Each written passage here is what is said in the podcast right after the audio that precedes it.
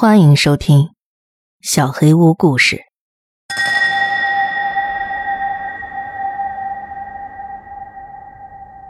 上锁的房间，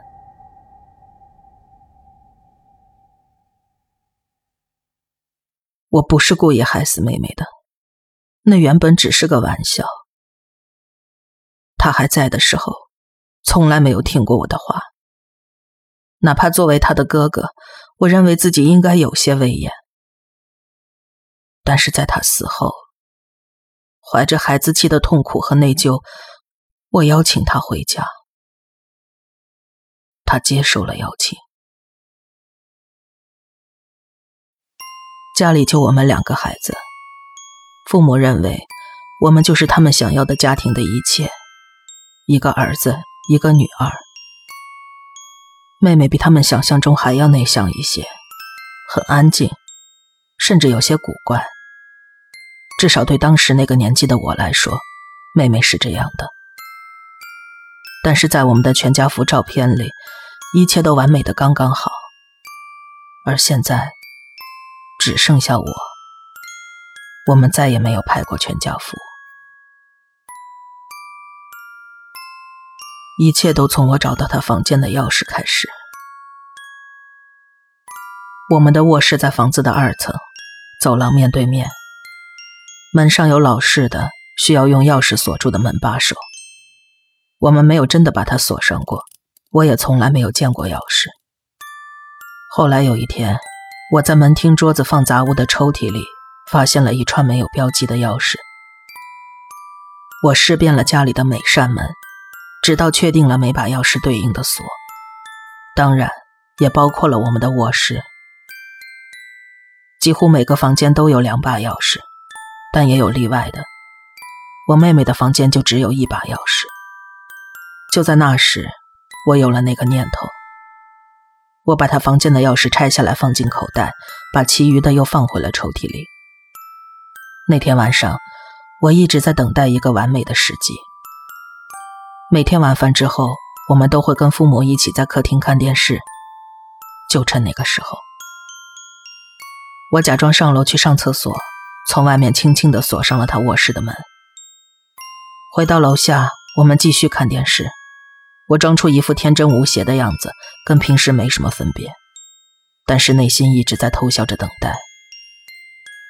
直到妹妹打了两次哈欠，跟父母道了晚安，上楼去了。我坐在沙发上，迫不及待，忍不住偷偷咧嘴笑了。过了很长一段时间，我们才听到他懊恼的大叫，然后是拍打门的声音。他泪流满面的飞奔下楼，找人帮他开门。爸爸跟他上了楼，没多久又下来。妹妹还在哭，爸爸却一脸惶惑不安。怎么锁上了？妈妈站起身，从门厅那个抽屉里取出了钥匙。他们仨都上了楼。我一直等他们全部离开，才大笑起来，假装电视上在演什么有趣的东西。当我昏昏欲睡的上楼时，他们还挤在走廊上，把每把钥匙都试了好几遍。当然了，没有一把是对的。妈妈让妹妹当晚在我房间里睡，明天一早就叫锁匠上门。我一听就恼火了，从口袋里掏出了钥匙。真烦人，我困了。就是开个玩笑，我为自己辩护。房门打开之后，妈妈让我把钥匙还给她，说要尽快再去配一把，免得又出现这种情况。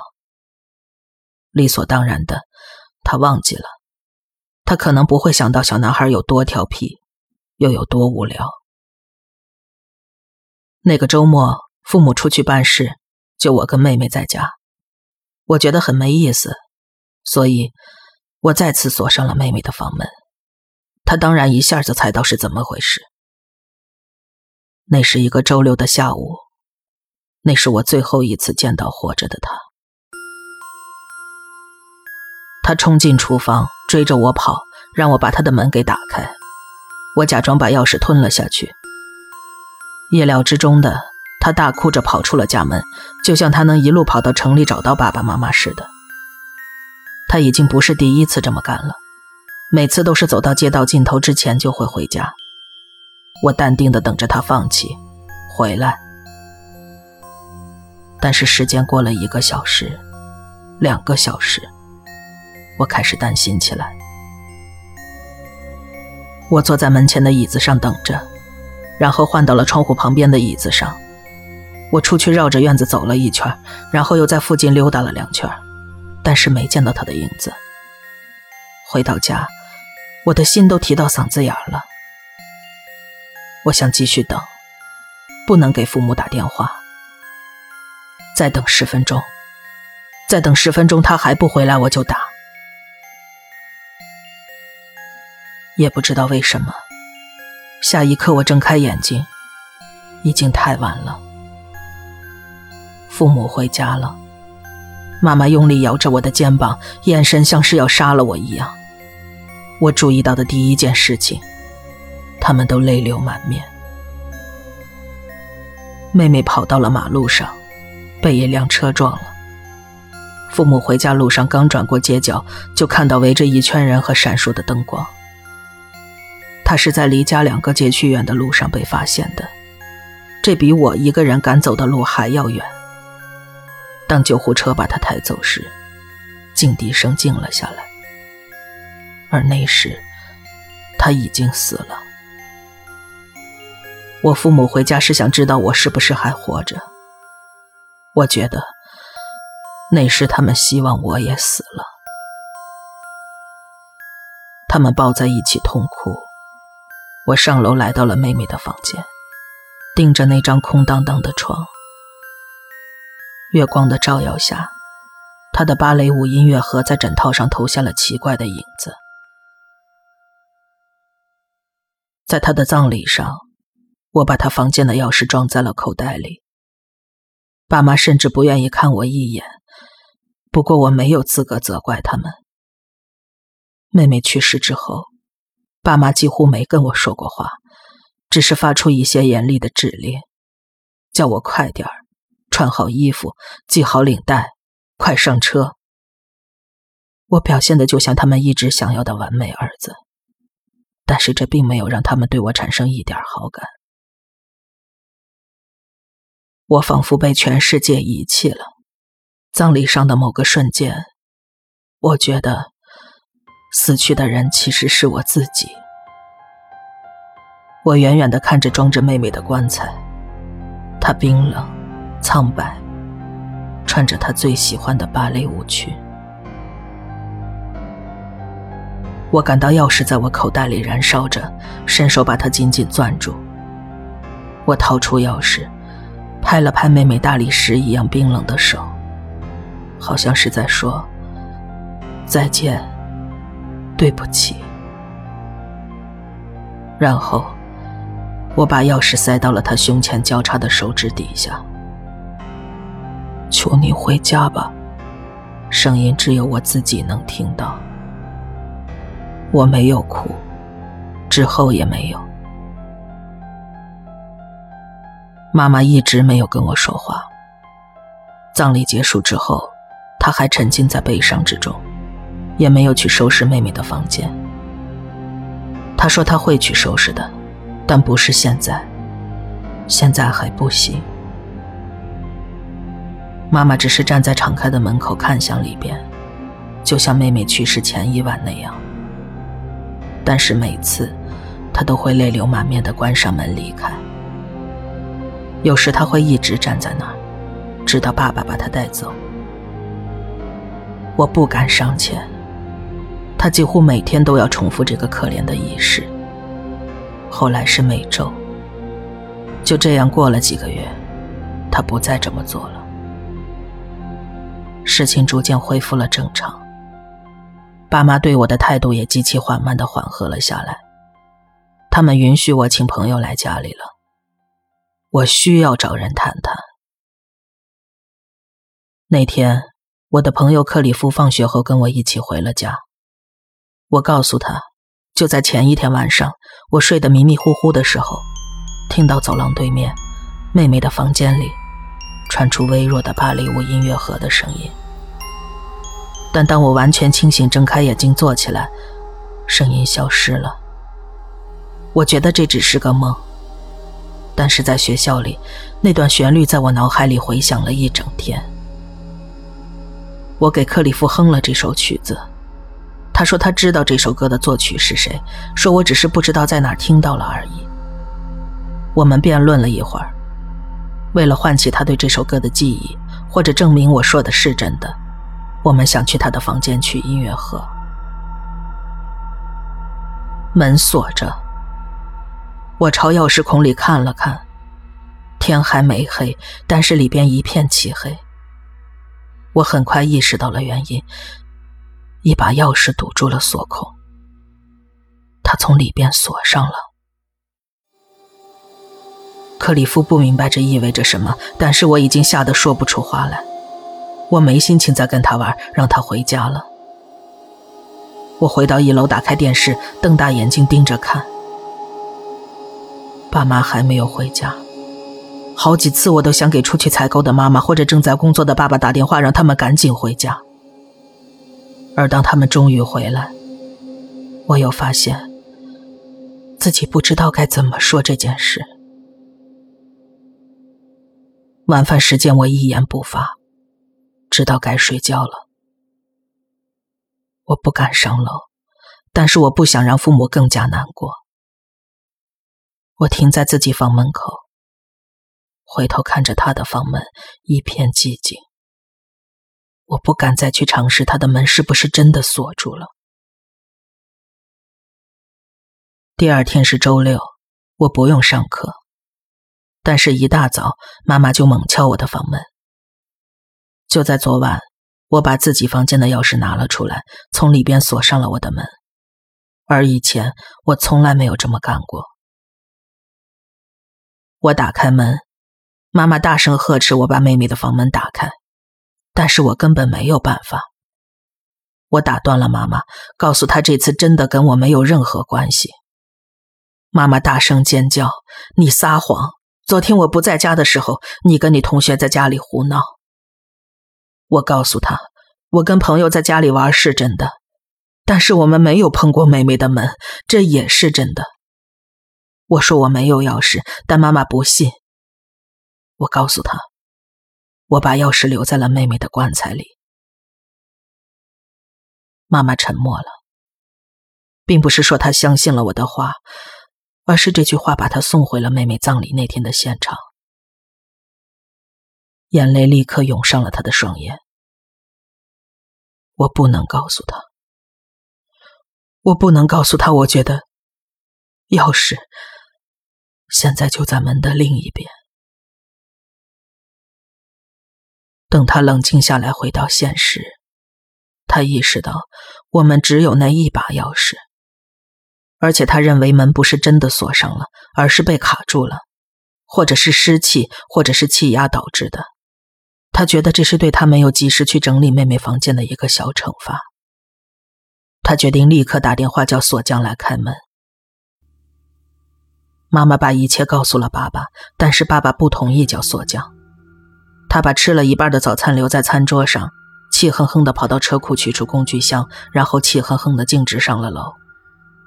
妈妈无言地看着爸爸上楼的背影，翻了个白眼。爸爸的自尊心受到了伤害，这一切在妈妈看来是那么幼稚。爸爸开始在妹妹房门口扮演锁匠的角色。我跟妈妈站在他身后看着，见他把门往这边推推，往那边推推，用橡胶锤轻轻地敲着门把手。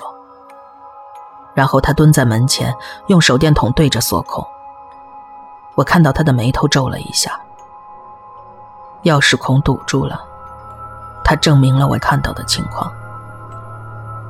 当时是上午十点左右，妹妹的房间有一扇朝东的大窗户，光线本应该从钥匙孔照进来，就像现在门缝里投射出的细细光线一样。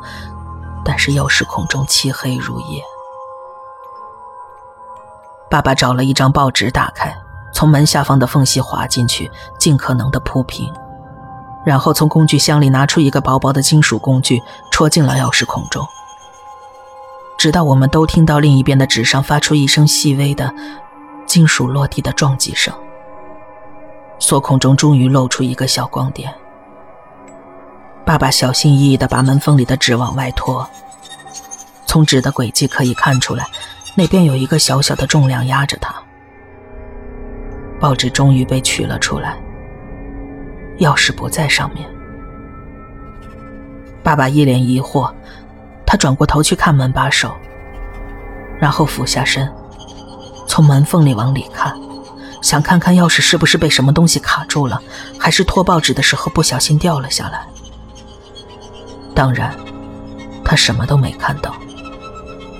门缝下方没有钥匙的影子，远处的地板上也没有。我当然知道发生了什么。钥匙就在一门之隔的对面，被捡了起来。妈妈问爸爸：“他表演锁匠的演出结束了没有？结束了，他就可以打电话找专业的来了。”但是爸爸并不想就此罢休，他们继续斗嘴。我转身下了楼。我绕着院子走了一圈，从外面看了看妹妹的窗户。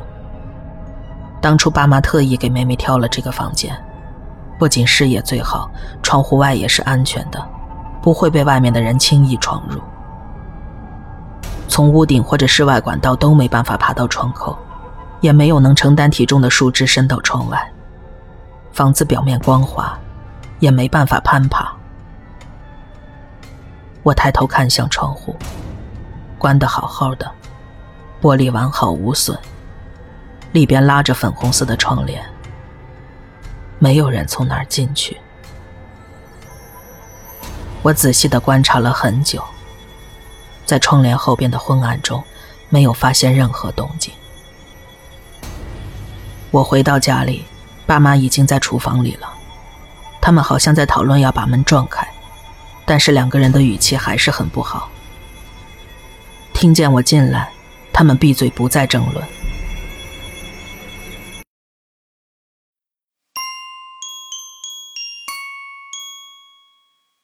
就在一阵寂静降临在我们三个人身上时，妹妹的芭蕾舞音乐盒的声音从楼上传来。我僵住了，但是刹那间，爸爸就冲上了楼，眼睛里冒着火。妈妈惊恐地跟在他身后，毫不犹豫地上了楼。我仿佛是被磁力吸引着一样向上走，尽管我压根就不想靠近那个房间。爸爸一只手紧紧地抓住门把手，另一只手使劲拍着门。谁在里边？混蛋！开门！妈妈双手捂着嘴，在震惊和悲伤之间徘徊。音乐声在我上楼的时候已经停了下来。此后，不管爸妈说什么、喊什么，还是改变策略，轻声呼唤妹妹的名字，门的另一边都没有任何动静。我们都屏住了呼吸。站在那儿足足有半分钟，然后爸爸松开门，拉着妈妈的胳膊，领着她下了楼。他回头示意我一起下去。我慢慢跟着下楼来，爸妈坐在沙发上，低声的交谈着，眼神很悲伤。我不知道他们发现了什么，我也不知道该说些什么。而这一次。妈妈终于对我表现出了真正的关心。她让我坐下，给我拿了杯苹果汁。她担心我会晕过去。我看到自己在黑屏的电视上映出的影子，苍白的，像一具尸体。我们无言的待在客厅里。爸爸也像我一样走出去看了看妹妹的窗户，然后回来跟妈妈汇报我看到过的同样的情况。妈妈又问我们是不是该叫个锁匠来，但我看得出他的决心已经动摇了。爸爸也一样，他好像也不是那么热衷于证明自己男人的自尊了。吃完饭的时候，妈妈问我。就像他现在才突然间想起来一样，他问我：“我是不是真的把唯一的钥匙留在了妹妹的棺材里？”我点了一下头。我确信自己放进去了，但是此刻我也动摇了。妈妈没有再问，爸爸说叫牧师来是不是更合适？妈妈瞪了他一眼。每个人都知道电影里的牧师没有一个成功过，而且我的父母也不是教徒，他们不信上帝，不信鬼，什么都不信。当我说要是跟妹妹一起下葬的时候，我也不确定他们是不是相信我。但是这种信仰上的缺失，让我们全都停在一种惶惑的漩涡中。事情发展到现在，呈现出来的所有倾向都是负面的。那天晚上，他们让我睡在他们的房间里，这稍微缓解了我的紧张情绪。尽管他们的房间就在妹妹的隔壁，一墙之隔，而我的卧室可能还远一些，隔着一条走廊。但是我并不介意，只要我不是一个人待着就好。我不知道爸妈能不能睡着，或者他们像我一样在假装睡觉。深夜，我仿佛听到了那个音乐盒的声音，穿透了墙壁，轻轻的回响着。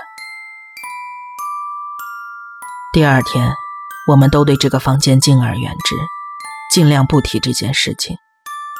我们尽量像往常一样相处，但是。仿佛我们共同保守着一个邪恶的秘密。房子里有一种古怪的气氛，不时的，音乐盒的声音就会响起。通常是在我们待在楼下的时候，每次播放几个小节之后，音乐声就会停止。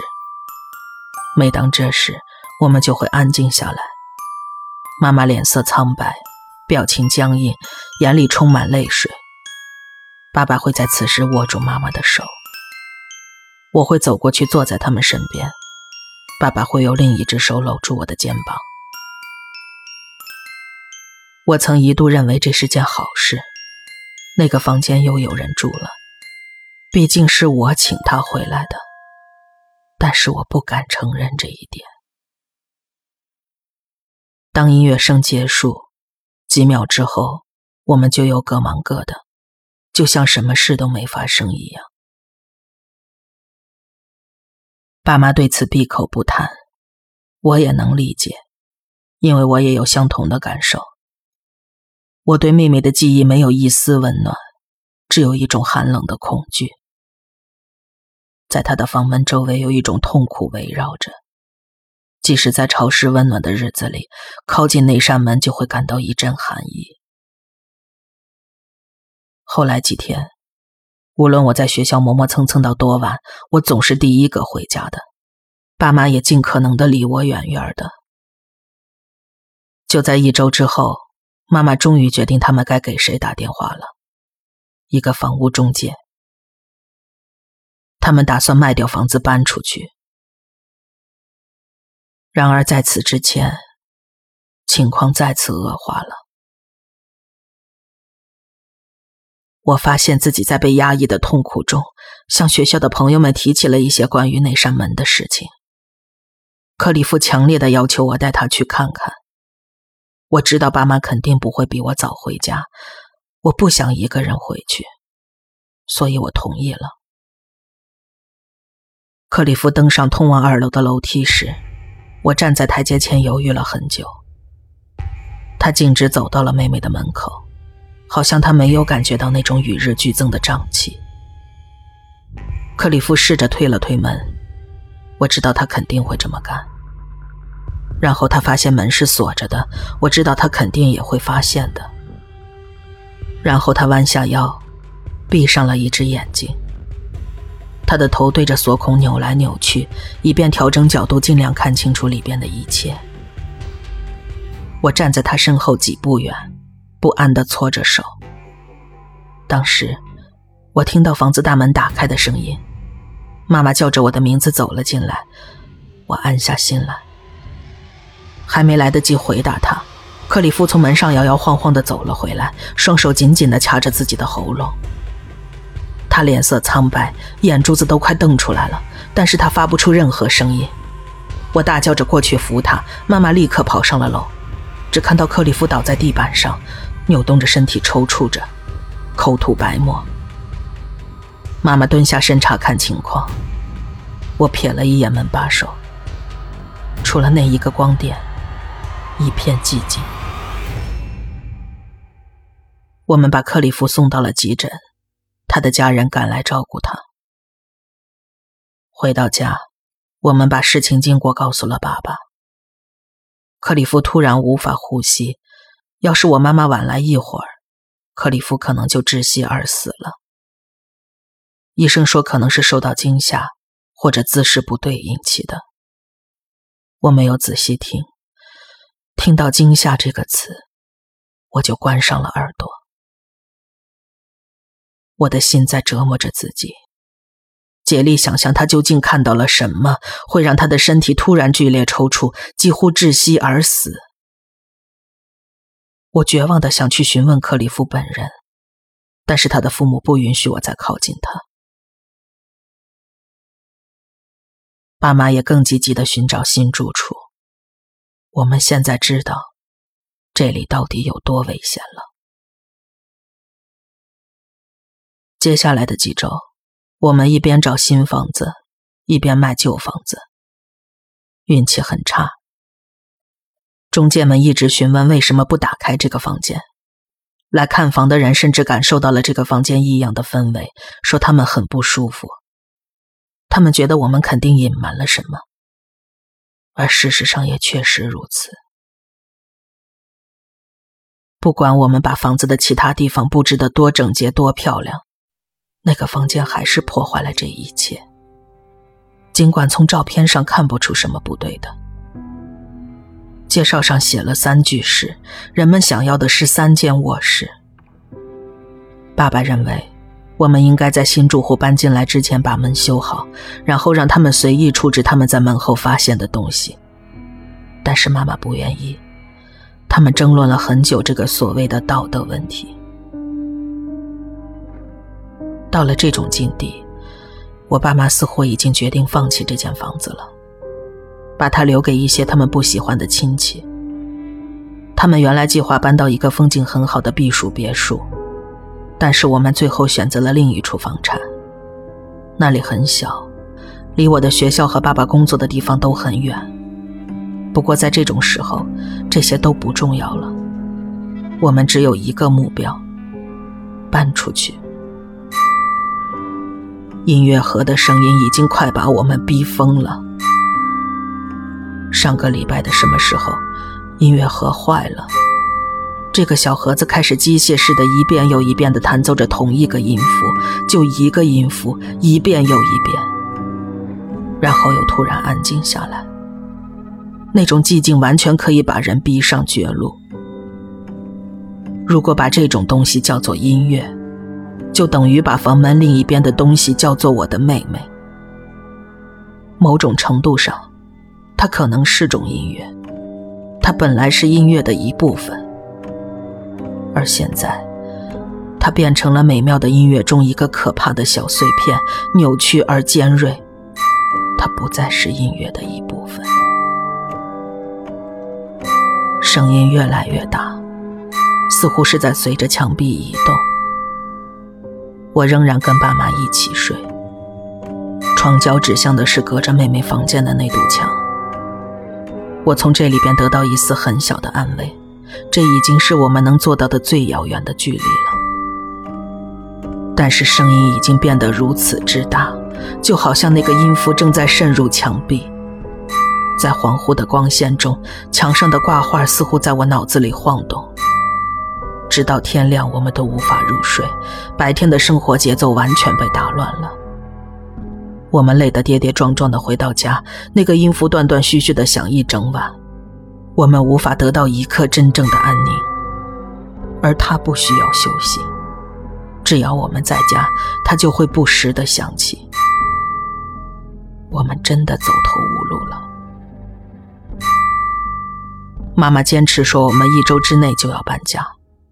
我们像奴隶一样完成了打包工作。他看着成箱的行李和家具被运走，我们更加恍惚，精疲力竭。是不是应该感激这种疲惫？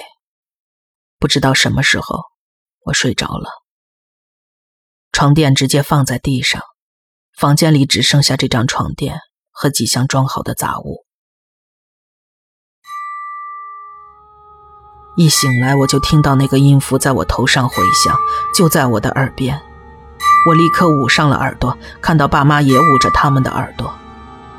那所谓的音乐，那个魔鬼一样的音符，从床头位置的墙上，隔着妹妹卧室的那面墙上传来，比平时更响。破碎的音符一遍又一遍地演奏着，移动着，膨胀着，包围着我们。爸妈站了起来，急急忙忙地换好衣服，对着呆坐在床垫上的我大喊大叫，让我赶紧起来做准备。他们不得不大喊，因为那个声音太吵了。我觉得邻居家应该也能听到了。我们跟搬家公司约好第二天一早来，但是现在凌晨三点，我们必须离开了。爸爸说等明早搬家公司的人到了，我们再回来帮忙，而现在我们必须立刻。马上找一家旅馆。我们什么都没带，只匆忙抓了一些洗漱用品。我们冲出家门，挤进车里。下楼的时候，音乐声一直在整栋房子里咚咚轰响，门厅里也一样。但是他没能跟着我们走出家门。一出门口，空气终于充满了我的肺部。我不知道一直待在那所房子里会不会窒息而死。从院子里到车库，再到行驶到车道上，我们一家人在凌晨三点静悄悄地溜了出来。爸爸倒车的时候，妈妈紧张地训斥他，让他小心栏杆。我在后座上转过身，再次回头看了看房子。我们正往东开。从车后面，我可以清楚的看到妹妹房间的窗户，窗户仍然关着，房间深处没有一丝光线。然而窗帘打开了，我确定，我看得很清楚，两片窗帘的缝隙中，我看到一个穿着芭蕾舞裙、脸色苍白的女孩。在目送我们远去。